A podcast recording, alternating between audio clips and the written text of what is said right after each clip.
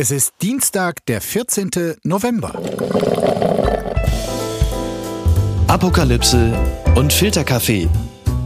Die frisch gebrühten Schlagzeilen des Tages mit Markus Feldenkirchen und Jasmin Embarek. Einen wunderschönen guten Morgen, herzlich willkommen zu Apokalypse und Filterkaffee, dem Nachrichtenmüsli am Dienstag. Und auch heute wartet wieder eine Menge Skurriles und Relevantes darauf, hier besprochen und seziert zu werden. Das darf ich heute wieder mit Jasmin. Guten Morgen. Guten Morgen, Markus. Und äh, ich muss sagen, ich bin völlig geblendet, weil äh, Jasmin hat nicht nur ihr Ohrringe abgelegt, die äh, wirklich aus massivstem Gold sind, sondern auch ihre Fingernägel. Also so gut gestylte Fingernägel habe ich seit dem Video von Dua Lipa nicht mehr gesehen. Ja, das ist auch genau der Grund. Das sind meine Dua Lipa Celebration Nägel. Du strahlst jetzt wirklich überall.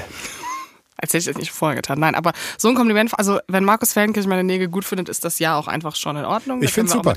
Ich meine, wir haben ja beim letzten Mal damit geendet, dass du voller Vorfreude warst auf den neuen Song, die ja. neue Single von Dua Lipa. Mhm. Hat sie dich enttäuscht? Nein. Äh, Houdini ist ein 80s Pop Psychedelic Anthem, der äh, wahnsinnig gut ist, produziert von ähm, Kevin Parker und also alles an dieser Ära und dieses Video, dieses diese Hang-up-Referenz, wie sie in diesem Video tanzt ja. und ihr Boyfriend Romain Javras oder Gavras, however he is called, dieser hotte 40-jährige französische Filmdirector, ähm, hat das auch noch gedreht mit ihr und alles daran ist einfach mein Melting Point of Satisfaction. Ich sag mal so, ich finde den Song gut und das Video fantastisch. So, guck, Gucken mal, wer da spricht.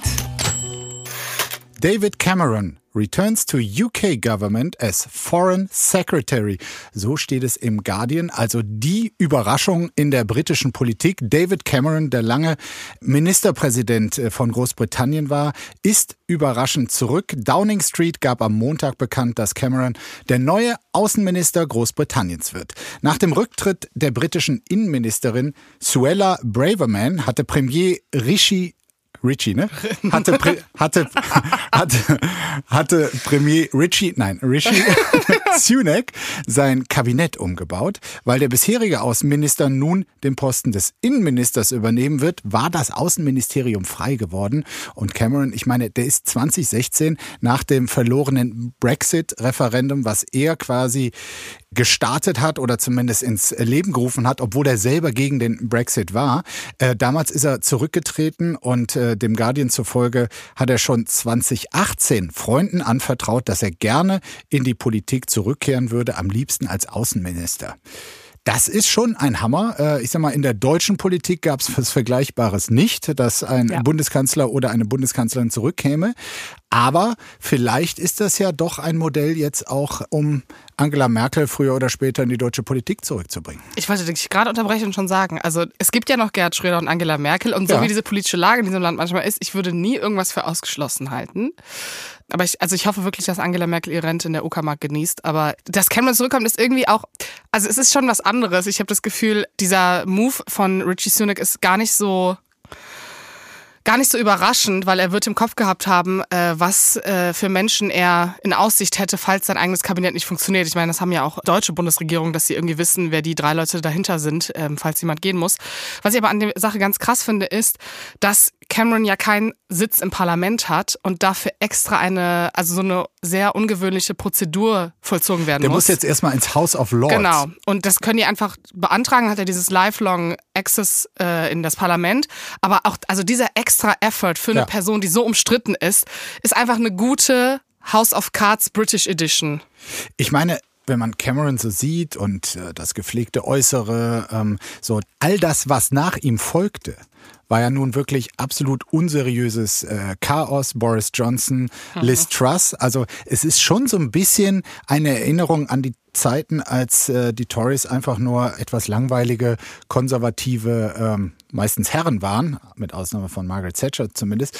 So, und vielleicht ist das auch der Wunsch von äh, Richie Sunak, dessen Regierung ja katastrophal dasteht. Mhm. Äh, es wird im nächsten Jahr gewählt und die äh, Labour Party liegt also in den Umfragen fast äh, doppelt so hoch. So, das ist jetzt, haben alle so erkannt, also diese Personalrochade, äh, es wurde ja an mehreren Stellen ausgetauscht, dass das auch so eine Art Verzweiflungsakt war. Und ja, vielleicht will er das mit ähm, David Cameron so ein bisschen die Erinnerung an die gute alte konservative Zeit zurückkommt. Ja, vor allen Dingen, äh, weil er eine sozusagen eine nicht weiße Frau auch noch äh, sozusagen ausgetauscht hat.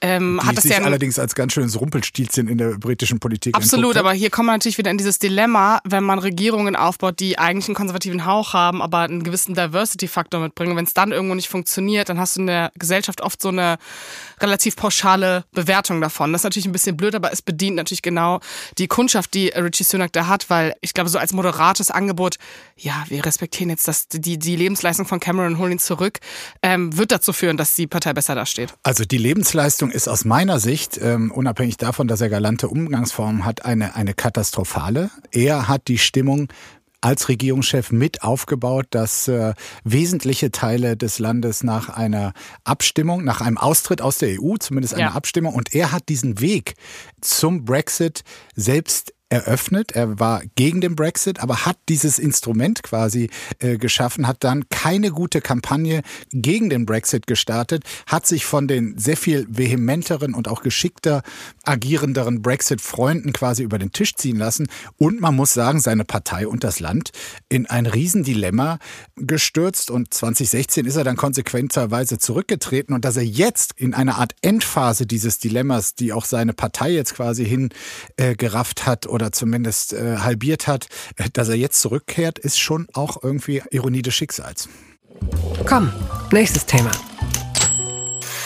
EU fordert sofortige Feuerpausen. Das berichtet die Tagesschau. Die Außenminister der EU fordern in einer gemeinsamen Erklärung sofortige Feuerpausen im Nahostkrieg, um humanitäre Hilfe in den Gazastreifen zu ermöglichen. So sollen Wasser, Treibstoff und Nahrungsmittel in den Gazastreifen transportiert werden können. Annalena Baerbock, die in den letzten Tagen für Krisengespräche im Nahen und Mittleren Osten unterwegs war, betonte nach ihrer Rückkehr in Brüssel, dass die Lage in der Region zum Zerreißen sei. Die Gräben scheinen tiefer zu werden. Die deutsche Außenministerin sprach zudem von einer bitteren Realität und dass man in den Verhandlungen nur in kleinsten Schritten vorankomme. Trotzdem betonte sie, dass Fortschritte möglich seien. Dafür sei es allerdings notwendig, die Gefährdung Israels als Staat mhm. anzuerkennen. Also, same old question, Feuerpause. Wie findest du Baerbocks, also findest du, dass sie gerade gut auftritt in der ganzen Sache und irgendwie diplomatisch arbeiten kann? Oder? Ja, also ich glaube, es steht und fällt jetzt, muss man realistischerweise sagen, in diesen Tagen nicht mit der deutschen Außenministerin.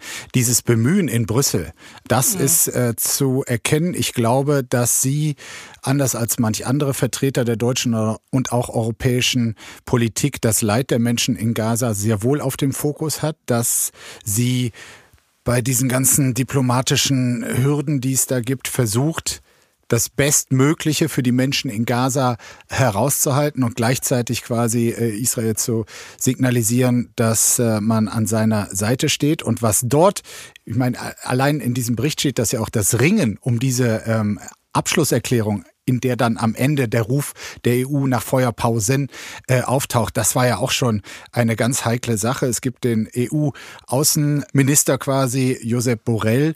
Dem wird von denen, die äh, ihn nicht mögen, vorgeworfen, er sei quasi, würde gemeinsame Sache mit den Palästinensern machen. Auch um dieses, diese Erklärung von gestern wurde lang gerungen. Da heißt es, Borrell habe erstmal nicht das Recht Israels, sich zu verteidigen, in die Erklärung mit aufnehmen wollen und dann auch die Taktik der Hamas im Gazastreifen Krankenhäuser, Schulen und Wohnhäuser als Schutzwald zu missbrauchen, dass das alles da nicht rein sollte. Auf Drängen zum Beispiel auch von Österreich und Deutschland ist das dann doch äh, reingekommen. Also dieser Konflikt, der scheint sich auch sehr, mal wieder sehr durch die Europäische Union zu ziehen. Ja, aber also ich habe das Gefühl, also ich weiß nicht, wie es dir damit geht, aber die Debatte darum, dass wenn wir auch davon sprechen, humanitär gesehen, dass wir auch Palästinenser im Prinzip von der Hamas in Anführungszeichen befreien müssten. Mhm. Also dass man überhaupt Zugang hat zu dieser, zu dieser Zivilbevölkerung, äh, finde ich die Debatte darum, ob man es schafft, eine Feuerpause einzurichten, um genau diese Menschen zu unterstützen, eventuell sogar rauszuholen, all diese Dinge. Äh, ich finde es ein bisschen skurril, dass man da so einen Gegenwind hat, weil es geht nicht darum, dass Israel kein Verteidigungsrecht hat und dass dieser Anschlag zu verurteilen ist und über das Existenzrecht Israels brauchen wir überhaupt nicht diskutieren diskutieren. Aber diese Lage ist ja durchaus, wir haben hier eine Terrororganisation, Wahlen, die sehr lange her sind in einem Land, äh, das diesen Konflikt so lange mit sich trägt. Und ich finde es irgendwie total irre, um also ehrlich zu sein. Es ist vollkommen klar, solange die Bomben da quasi im Minuten- oder Stundentakt fliegen, ist es wahnsinnig schwer, humanitäre Hilfe zu leisten. Und das berichten auch ja. unzählige Helfer, seien es Ärzte oder Krankenschwestern. Ich habe dieses berührende Interview mit der Krankenschwester von äh, Ärzte ja. ohne Grenzen auf CNN gesehen, eine Amerikanerin, die einfach eindrücklich geschildert hat, wie die Menschen vor Ort, aber selbst sie als privilegierte Helfende dort irgendwie nur noch auf dem Parkplatz gelebt haben und ein paar Bohnen am Tag äh, gegessen haben. Also die Zustände dort sind katastrophal und so richtig ich äh, es finde, dass äh, Israel äh, sich die Hamas vorknöpft, Feuerpausen sollten das Mindeste sein, damit einfach die Leute, die dort versorgen, kurieren, äh, helfen in Gaza, die mutigen Leute, die überhaupt noch da sind, ja. dass die äh, andere Bedingungen haben. Ist für mich eigentlich eine Selbstverständlichkeit. Äh, ich weiß nicht, warum man da lange drum ringen muss. Ja, und Borrell will ja auch selber in die Region reisen zum Beispiel. Und ich glaube, diese Bilder, also weil das ja in der Debatte so selten da ist, Menschen, die wirklich dort vor Ort waren und das beschreiben können, dass wir nicht immer nur diesen, äh, was, was für ein Video war das auf TikTok, kann man das überhaupt verifizieren, äh, dass man nicht diesen Status hat. Ich glaube, das ist wahnsinnig wichtig, damit man ganz klar definieren kann, ja, da sind Babys, die irgendwie mehrere Stunden lang durch Stromausfälle nicht versorgt werden konnten, die zu früh geboren wurden, schwangere Frauen, die Verletzungen erlegen, all diese Dinge. Und da muss ich ehrlich sagen, äh, ich hoffe, dass das etwas bringt in die Richtung, dass es diese Pausen in den nächsten Wochen geben wird, damit man die Lage besser einschätzen kann und einfach denen, denen am meisten geholfen werden muss, mhm. helfen kann. Das Kleingedruckte. Ja, und da bleiben wir quasi beim Thema. Macron lässt seine Äußerungen zum Gaza-Krieg richtigstellen, so schreibt es die FAZ. Nach heftiger Kritik aus Israel hat der französische Präsident Emmanuel Macron seine Aussagen aus einem BBC-Interview richtigstellen lassen. In dem Interview hatte er auf die in Gaza getöteten Zivilisten verwiesen und von Israel eine Waffenruhe gefordert. Also der große Bruder der Feuerpause. Benjamin Netanyahu, der israelische Ministerpräsident, soll über das Interview so verärgert gewesen sein, dass er ein anstehendes Telefonat mit Macron verweigerte. Auch aus Deutschland gab es Kritik an Macrons Forderung. Bundeskanzler Olaf Scholz betonte, ein Waffenstillstand hätte zur Folge, dass die Hamas sich erholen und Israel erneut mit Raketen angreifen könnte. Also nochmal ganz kurz das Zitat, äh, was auf BBC dann lief und wo Macron jetzt sagt, das sei verkürzt oder äh, falsch interpretiert worden, lautete auf Deutsch übersetzt, es werden Zivilisten, Babys, Frauen und alte Menschen bombardiert und getötet. Es gibt keine Rechtfertigung dafür, Zivilisten anzugreifen. Wir fordern Israel dazu auf, damit aufzuhören. Kannst du diesen Riesenwirbel, den es offenbar um dieses Zitat gegeben haben muss, verstehen? Jein, aber das ist, ähm, ich fand es sehr interessant, dass Macron sich relativ früh für seine Verhältnisse getraut hat, anscheinend, so eine gewisse Diplomatie in die Sache reinzubringen, weil ähm, Macron jetzt äh, durchaus in den letzten Jahren immer wieder betont hat, dass er der, an der Seite Israel steht, also auch fernab von diesem, vom 7. Oktober und dass er sich da verkalkuliert hat, was für ihn äh, selten ist. Äh, also hat, so wie er zurückgerudert genau, ist. Genau, er hat der, wahnsinnig zurückgerudert und hat Achter ist da wirklich wahrscheinlich gedacht, er kann so als erster gestandener Politiker in der EU diese diplomatische Hilfsdebatte aufgreifen, um einfach diese, die, diesen ganzen Konflikt zu entschärfen, der auch hier medial, politisch stattfindet. Und ich muss ehrlich sagen, ich fand es gar, also das ist ja ein valider Punkt, dass er das sagt. Ich glaube auch ähm, Selbstverteidigungsrecht und äh, auf Zivilisten achten, das muss nicht konträr sein. Und das hat er anscheinend versucht. Ich finde, dass Netanyahu dann so schnell reagiert und Frankreich ist wirklich politisch sehr, sehr nah an ja. Israel dran. Ja. Weiß ich nicht, ob es das jetzt gerade braucht. Ja. Du, also du verstehst, was ich meine. Ich finde es ein bisschen off und es war halt ein, also es war ein Satz und es hat auch irgendwie wahnsinnig wenig politische Konsequenzen gehabt. Ich, ich glaube, das Schlüsselwort aus diesem Satz ist das, was dann auch Olaf Scholz aufgegriffen ja. hat, nämlich der Waffenruhe. Und ich habe eben gesagt, quasi der große Bruder der Feuerpause. Es ist natürlich, also das mal, temporäre Feuerpausen, am besten mit Ansage, damit alle, die im Gaza was machen können, ist das Sinnvollste überhaupt.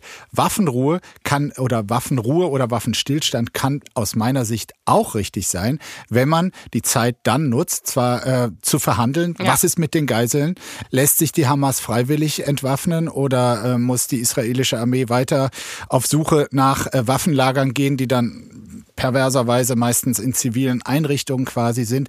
Das kann man ja mal probieren. sondieren. Und ich meine, früher oder später aber wird Israel eh militärisch weiter vorgehen und versuchen, seine Ziele zu erreichen. Aber die, diese Pausen, um die humanitäre Lage zumindest temporär zu verbessern oder aber auch um die Möglichkeit von Verhandlungen zu sondieren, fände ich schon richtig. Ja, und vor allen Dingen hat Macron das ja gar nicht ausgeführt, sodass dieser Angriffspunkt, als würde er all diese Dinge den Israelis auch absprechen oder auf einmal so eine wahnsinnig politisch-humanistische Seite für die Palästinenser einnehmen. Das war es ja nicht. Und deswegen finde ich es halt einfach wahnsinnig hochgepusht und hat so einen sehr kurzen temporären Effekt, den wir, mit dem wir auch, glaube ich, auch abschließen können und äh, gucken, was sonst noch so passiert. Meinst du? Gut. Ganz weit vorne. Esken und Klingbeil kandidieren erneut für SPD-Vorsitz, das berichtet NTV. Saskia Esken und Lars Klingbeil wollen auch die nächsten beiden Jahre Parteivorsitzende der SPD bleiben. Im Präsidium der SPD gaben Esken und Klingbeil am Montag bekannt, dass sie auf dem Parteitag im Dezember wieder gemeinsam kandidieren wollen. In den vergangenen zwei Jahren bestand die Aufgabe von Esken und Klingbeil vor allem darin, den Kanzler in der SPD geführten Ampelkoalition zu stärken. Doch nach den Verlusten der SPD bei den Wahlen in Bayern und Hessen fordern einige Parteimitglieder nun eine stärkere Profilierung der SPD in der Ampel. Im nächsten Jahr wird nicht nur in der EU, sondern auch in drei ostdeutschen Bundesländern und mehreren Kommunen gewählt. Dabei wird es auch für die SPD entscheidend sein, ob die AfD ihren Erfolgskurs ungebrochen fortsetzen oder die Ampelparteien Stimmen zurückgewinnen können. Ach, okay, bist du, findest du toll, dass sie nochmal kandidieren, Markus? Ich bin äh, erstmal äh, über das Wort gestolpert. Wenn jetzt auch noch die SPD eine stärkere Profilierung in der Ampel sucht, Halleluja. Also dann dann kann diese Ampel gleich das Arbeiten einstellen. Das war ja, hat ja bisher nur funktioniert, dass Grüne und FDP ständig nach ihrem Profil suchen und es verstärken wollen. Und Aber wir, wir, sind hier kein, wir gelangweilt kein Ampelstreit. Und äh, gelangweilt an der Seite steht und sagt, ja, macht ihr mal. Also ähm, ganz ehrlich, da sich die große Parteiführerin oder der große Parteiführer nicht rauskristallisiert hat als Alternative, finde ich es quasi langweilig naheliegend, dass die beiden weitermachen. Ja, irgendwie schon, aber ich war auch ein bisschen überrascht. Also ich hatte das Gefühl, auch so in, also in Gesprächen mit anderen SPD-Abgeordneten, dass Saskia Esken ja auch nicht wirklich neben diesem Parteivorsitz, der ja auch sehr überraschend war mit Novabo damals, ähm, so eine wahnsinnige Rolle gefunden hat für sich. Und deswegen, dass die das jetzt nochmal machen, bei Klingbeil ist irgendwie klar, der hat die eh, eh höhere Ambitionen und hätte vielleicht auch schon dieses Mal Minister werden wollen. Aber ich finde diese Kombi, ich, ich verstehe langfristig, politisch, machtambitionistisch, hätte ich vielleicht was anderes erwartet. Aber also hätte es, wäre es möglich gewesen, dass da noch was anderes kommt. Aber vielleicht setzen sie auch einfach auf Stabilität, weil die Ampel auch so stabil ist. Ja, das ist schon lustig. Ich meine, sie ist damals der, der äh, Norbert Walter Borjans war quasi der Prominente aus diesem Duo und der ist längst weg und sie ist geblieben. Äh, sie ist mit den Steuer-CDs nach NRW zurückgegangen. Der ist zurückgegangen und äh, sie bleibt da. Es stimmt, äh, es fällt ihr schwer, sich zu profilieren als nicht Teil der Regierung.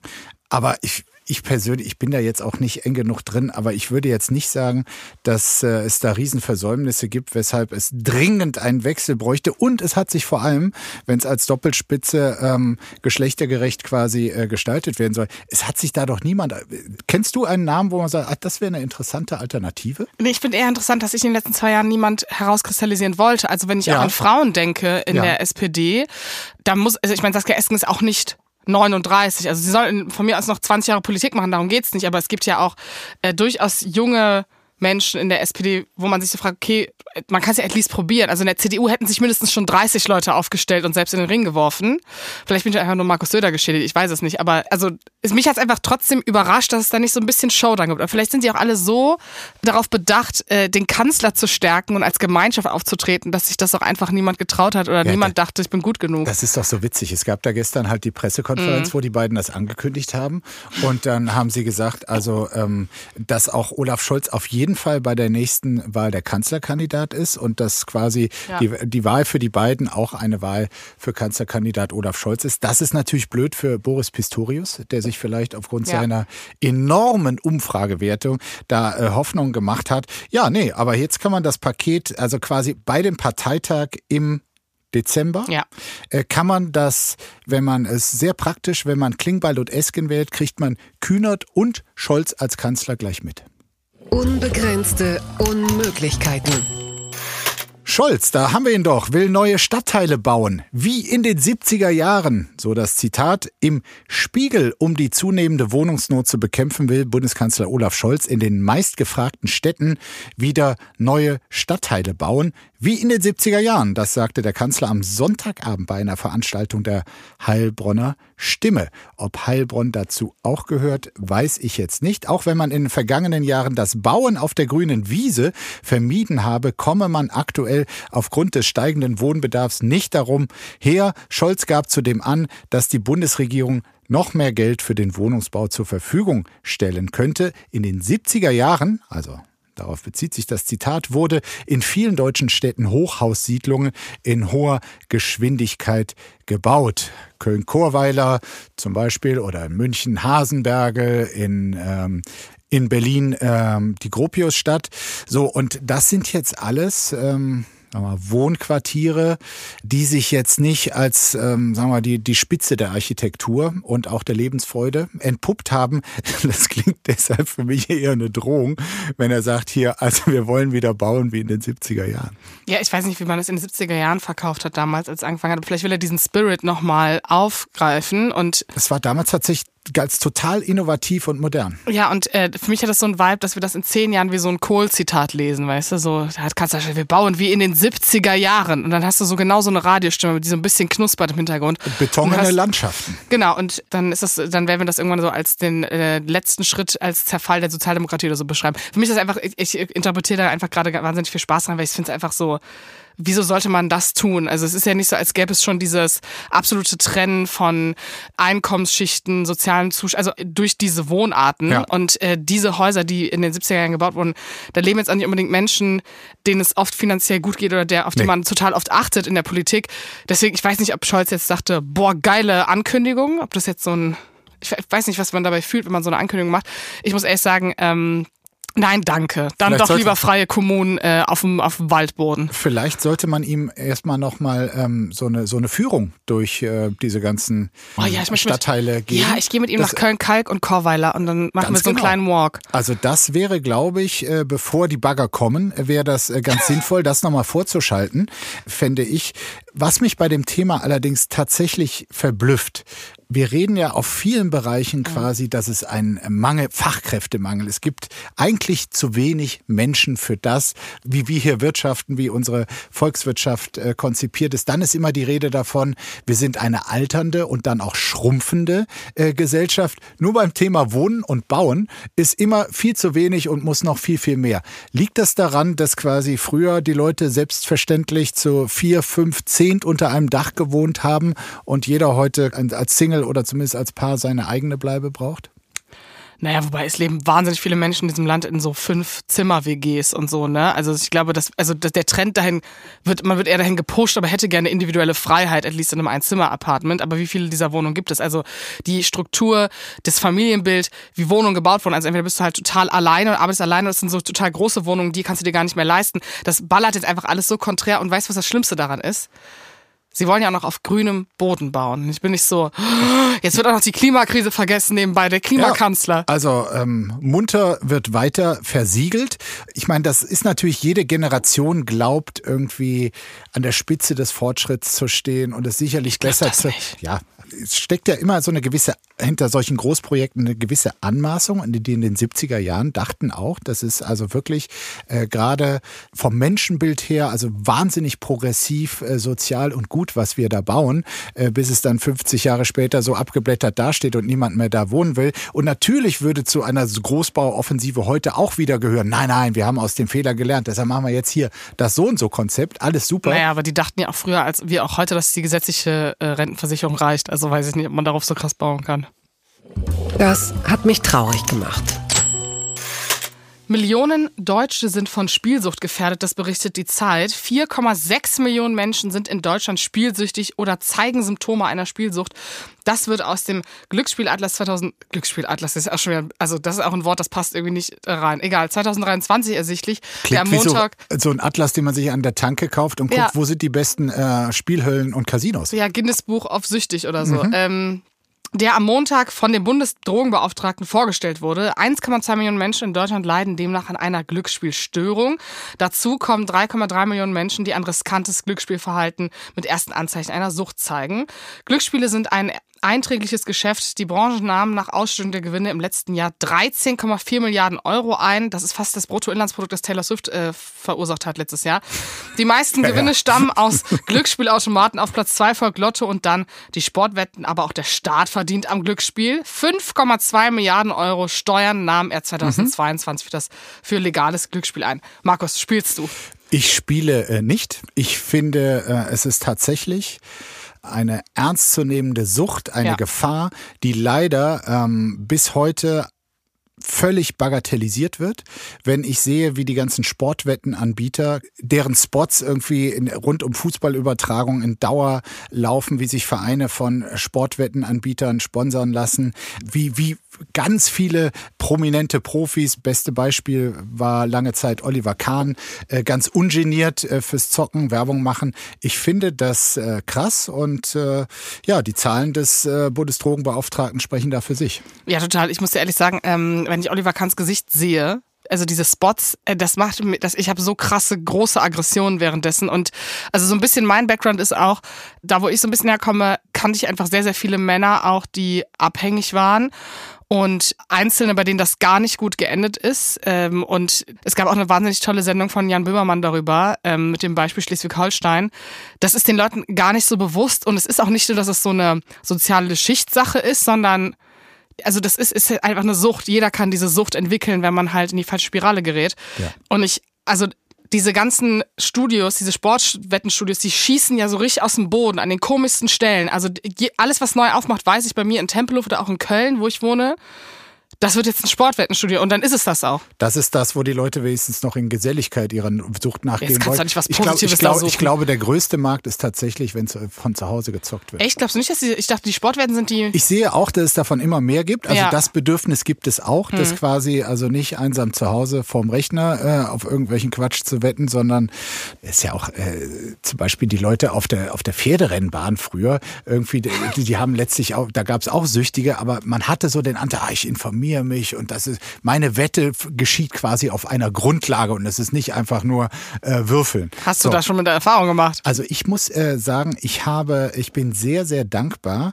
Ich hatte quasi ein Ereignis, was, glaube ich, äh, Spielsucht dann für mich für den Rest des Lebens toi toi toi zumindest bisher, äh, wirklich zur Gefahr gemacht hat, wo, wo ich das gesehen habe. Ich war äh, während der Schulzeit ein äh, Dreivierteljahr in Amerika mhm. und bei einer wunderbaren Gastfamilie äh, habe ich da gewohnt und der Gastvater, der hat genauso wie ich gerne American Football geguckt und wir guckten oft zusammen und ähm, irgendwann erzählt er mir, also in der Nachbarschaft gäbe es so einen illegalen Buchmacher, da würde er ab und zu mal ein paar Dollar so auf die Spiele, die er ohnehin guckt, setzen. Und dann sagt er, morgen spielen die und die und äh, ich du zufällig auch. Und ich hatte mir vorher, also ich war da 16 und hatte mir vorher irgendwie die, ganzen, die ganzen Sommerferien über gearbeitet und was weiß ich, 300 äh, Euro oder so zusammen gespart. Und die wollte ich irgendwie in Sachen in Amerika da ausgeben. Und dann habe ich ihm aber mal 20 Dollar mitgegeben oder 10 Dollar mitgegeben, soll er für mich auch platzieren auf das Spiel, was am nächsten Tag ist. Und dann hatten wir gewonnen. Und, am, oh. und bei der nächsten Gelegenheit, eine Woche später, habe ich dann, was weiß ich, das Doppelte mitgegeben, wieder gewonnen. Ich war so angefixt, weil ich damals also so im Kleinen spüren ja. konnte, wie lange ich dafür gearbeitet hatte und wie leicht man das doch vermehren kann. Ja. Am Ende meines Außenthalts war das ganze Geld verzockt. Ich musste es meinen Eltern erklären, also 300 Euro.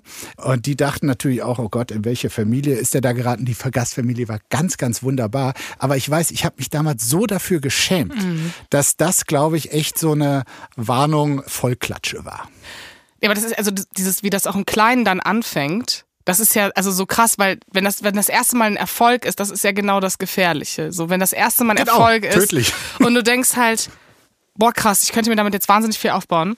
Ich kenne nur ein bisschen Kaufsucht, deswegen kann, das ist meine einzige Sucht, die ich contributen kann. Deswegen kann ich gar nicht verstehen, wie man ich könnte das glaube ich gar nicht Geld auf irgendwas setzen, wo ich nicht sicher weiß, ich verdoppel ist. Da hätte ich viel zu viel Angst vor. Aber guck mal, so äh, haben wir beide unseren rechten Weg gefunden. Ja. Sowas kann man sich nicht ausdenken. Hunderte Nagetiere wohl versehentlich an Reptilien verfüttert. So steht es bei T-Online. Der mutmaßliche Tod von hunderten Haustieren erschüttert gerade zwei Tierschutzvereine aus den USA. 300 Kaninchen, Meerschweinchen, Ratten und Mäuse, die sich in einem Tierheim in San Diego befanden, sollen nach Tucson, Arizona gebracht werden, weil das Tierheim in San Diego überfüllt war. Doch die Tiere landeten stattdessen offenbar bei den Betreibern einer Reptilienzuchtfirma, wo sie wohl als Futter eingesetzt wurden. Nur 62 Nagetiere überlebten, die nun an das Tierheim in Tucson übergeben werden. Ja. Also das war kein Versehen, oder? Also sorry, aber also dass das da gelandet ist. dass das da wieso wie random, dass das, da landet. Das war irgendein sadistischer LKW-Fahrer, oder? ja, ich dachte, was sollen denn diese kleinen Ratten in meinem in meinem Anhänger? Also I'm sorry, I'm very sorry for all the animals who died, aber ich, Ich auch.